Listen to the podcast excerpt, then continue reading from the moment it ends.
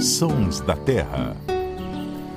Olá, está começando mais um bate-papo aqui no Sons da Terra, o podcast do Terra da Gente em parceria com a Rádio CBN. Eu sou Ananda Porto, repórter do Terra da Gente, e aqui comigo hoje está meu colega Juliano Tamura. Tudo bem, Juliano? Tudo ótimo.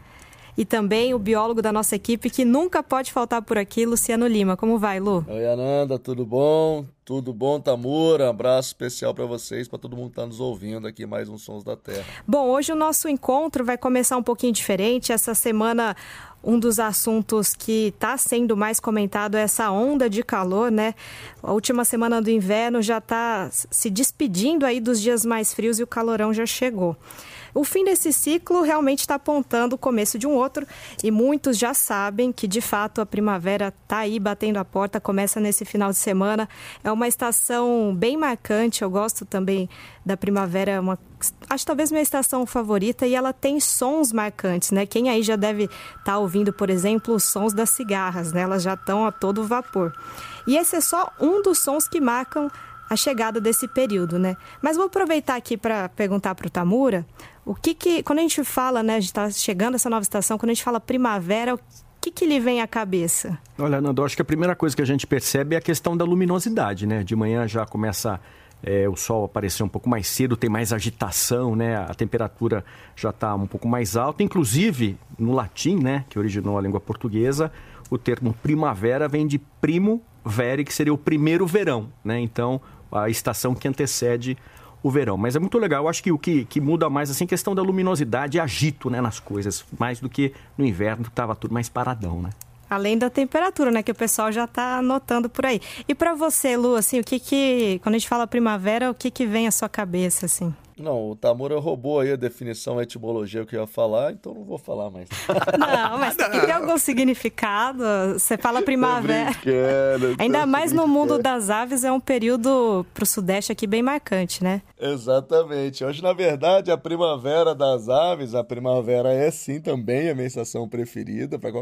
Acho que para qualquer pessoa que gosta de natureza, mesmo no Brasil, a gente não tendo essas estações tão marcadas é, quanto no hemisfério norte, principalmente na Europa e nos Estados Unidos, é, a gente tem sim alguma identidade, especialmente onde eu moro, que é, que é, nas montanhas aqui da região sudeste, onde você tem sim um, um inverno frio e mais seco, e com a chegada da primavera já muda completamente o clima. E, e é muito interessante a gente pensar né, das estações do ano, que é uma. Tudo isso é por conta de meros 23 graus de inclinação no eixo da Terra.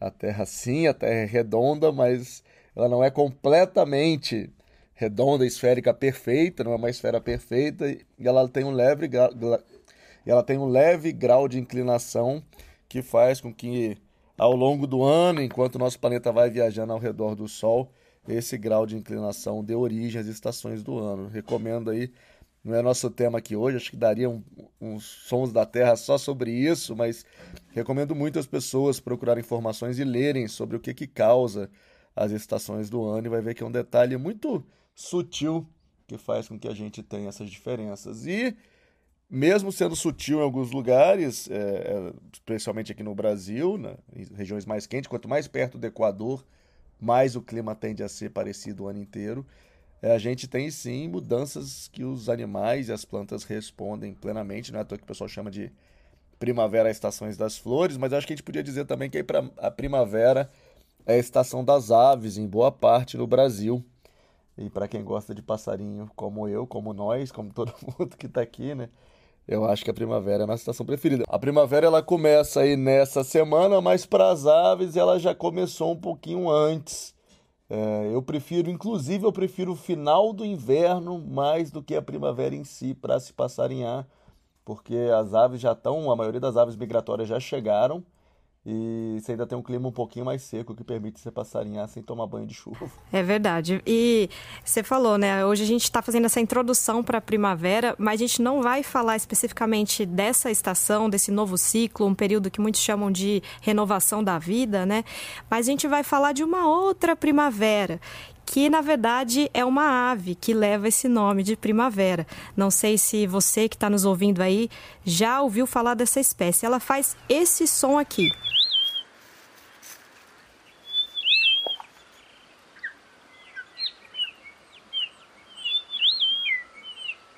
para trazer algumas características da primavera, né, da ave primavera, é, ela tem em torno aí de 22 centímetros. É uma ave de plumagem discreta. Assim, as cores predominantes dela é cinza, branco.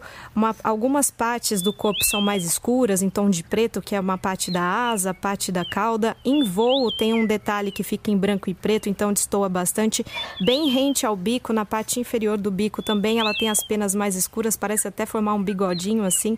E uma coisa curiosa que apesar dela ser meio discreta, né, nessas cores que eu citei, o, o olho da primavera é vermelho, então fica um contraste bem chamativo, né? Mas é, essa é só um detalhe, né? Mas o que eu queria que o Luciano falasse aqui, né? Porque é curioso a gente pensar que tem uma ave, a gente falou que é a estação das flores, a primavera, mas você também citou que essa é a estação das aves, e nesse caso, mais ainda, né? Porque uma ave leva o nome de primavera. Existe uma explicação para ter esse nome, Lu? E assim, você podia contar um pouquinho da distribuição dessa espécie? Existem alguns enigmas aí em relação a ela, né? Sim, sim. Então, Ananda, eu já procurei inclusive bastante sobre o significado desse nome popular. É uma referência aí, o nome científico, Cinereus, vem de cinzento, que é a cor predominante dela da plumagem. Mas quanto ao nome primavera, é um desses nomes que para mim continua sendo um pouco de mistério, embora eu tenha hipóteses. Então ela é uma ave que a gente passa a ouvir muito mais agora com a chegada da primavera. É uma ave que canta bem na madrugadinha, quem tem o costume de, de ouvir cedo, tem um lugar que eu, que eu gosto de passarinhar bastante, que eu já passarinhei bastante, que é a pousada Trijunção, lá no Grande Sertão Veredas. E para mim é fantástico. Sempre que a gente fala de primavera, que eu ouço essa palavra, eu lembro que tem um grande buritizal bem em frente à pousada e a gente ouve nessa vereda, nesse buritizal, o cantinho da primavera, um dos primeiros cantos quando o sol começa a nascer e ela dá esse assobiozinho que vocês estão ouvindo aí agora, quase que a manhã inteira, até ficar um pouquinho mais quente. Para mim é muito marcante, assim. Então eu imagino que essa relação do, do, do nome dela tem a ver com ela se fazer é, mais observável, mais presente com a chegada da primavera. Mas isso também pode estar relacionado com o fato dela parecer ser migratória em algumas regiões do Brasil, especialmente no sul do Brasil. Ela é uma ave que é encontrada em grande parte aí do Brasil extra-amazônico, com exceção de áreas mais densas de Caatinga, onde ela não está presente, mas região sul, sudeste, centro-oeste, é uma ave até relativamente comum. Como você falou, é um bicho que às vezes passa desapercebido porque ele é discreto, cinzinha, mas em voo ela mostra uma faixa branca na asa linda, que faz com que chame muita atenção. É um desses bichos que a gente repara mais voando do que pousado. E eu acho que na região, no extremo sul do Brasil, parece que ela realiza alguns movimentos migratórios, mas como você falou, isso também é um mistério. É uma espécie que precisa ser melhor estudada. Sei que tem alguns observadores de aves mais dedicados, alguns ornitólogos que escutam os sons da terra.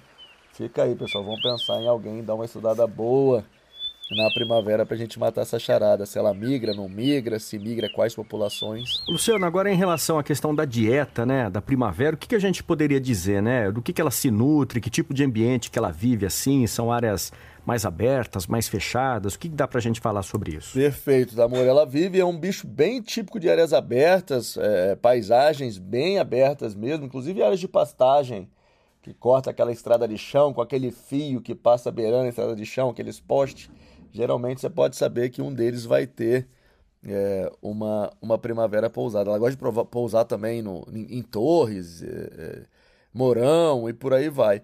E é um bicho que, como a maioria das outras espécies da família dela, da família Tiranidae, a família do qual também fazem parte aí o bentivi, o suiriri, é, e várias outras espécies, uma das famílias de aves mais numerosas do Brasil. Essas espécies são basicamente insetívoras, como a maioria dos outros tiranídeos. A primavera também é uma ave principalmente insetívora, se alimentando especialmente de insetos que ela captura em voo. Então, borboletas, é, besouros. É, agora está chegando também na primavera aí, chega Aleluia, né? Que é aquelas revoadas de, de cupins. Inclusive ontem eu estava tava num sítio, eu presenciei uma revoada de cupim e tinha muito passarinho nessa revoada e um dos passarinhos que estavam lá era a primavera. E só para acrescentar, né, a gente falou essa questão do nome, né? Primavera é apenas um dos nomes populares dessa ave, né? Em outras regiões é conhecida como Maria Branca, Maria Branca Grande. E o, a questão da plumagem também é legal ressaltar que o macho e a fêmea não têm dimorfismo sexual, que é o que a gente já explicou algumas outras vezes, que eles não se diferem, eles são idênticos, né?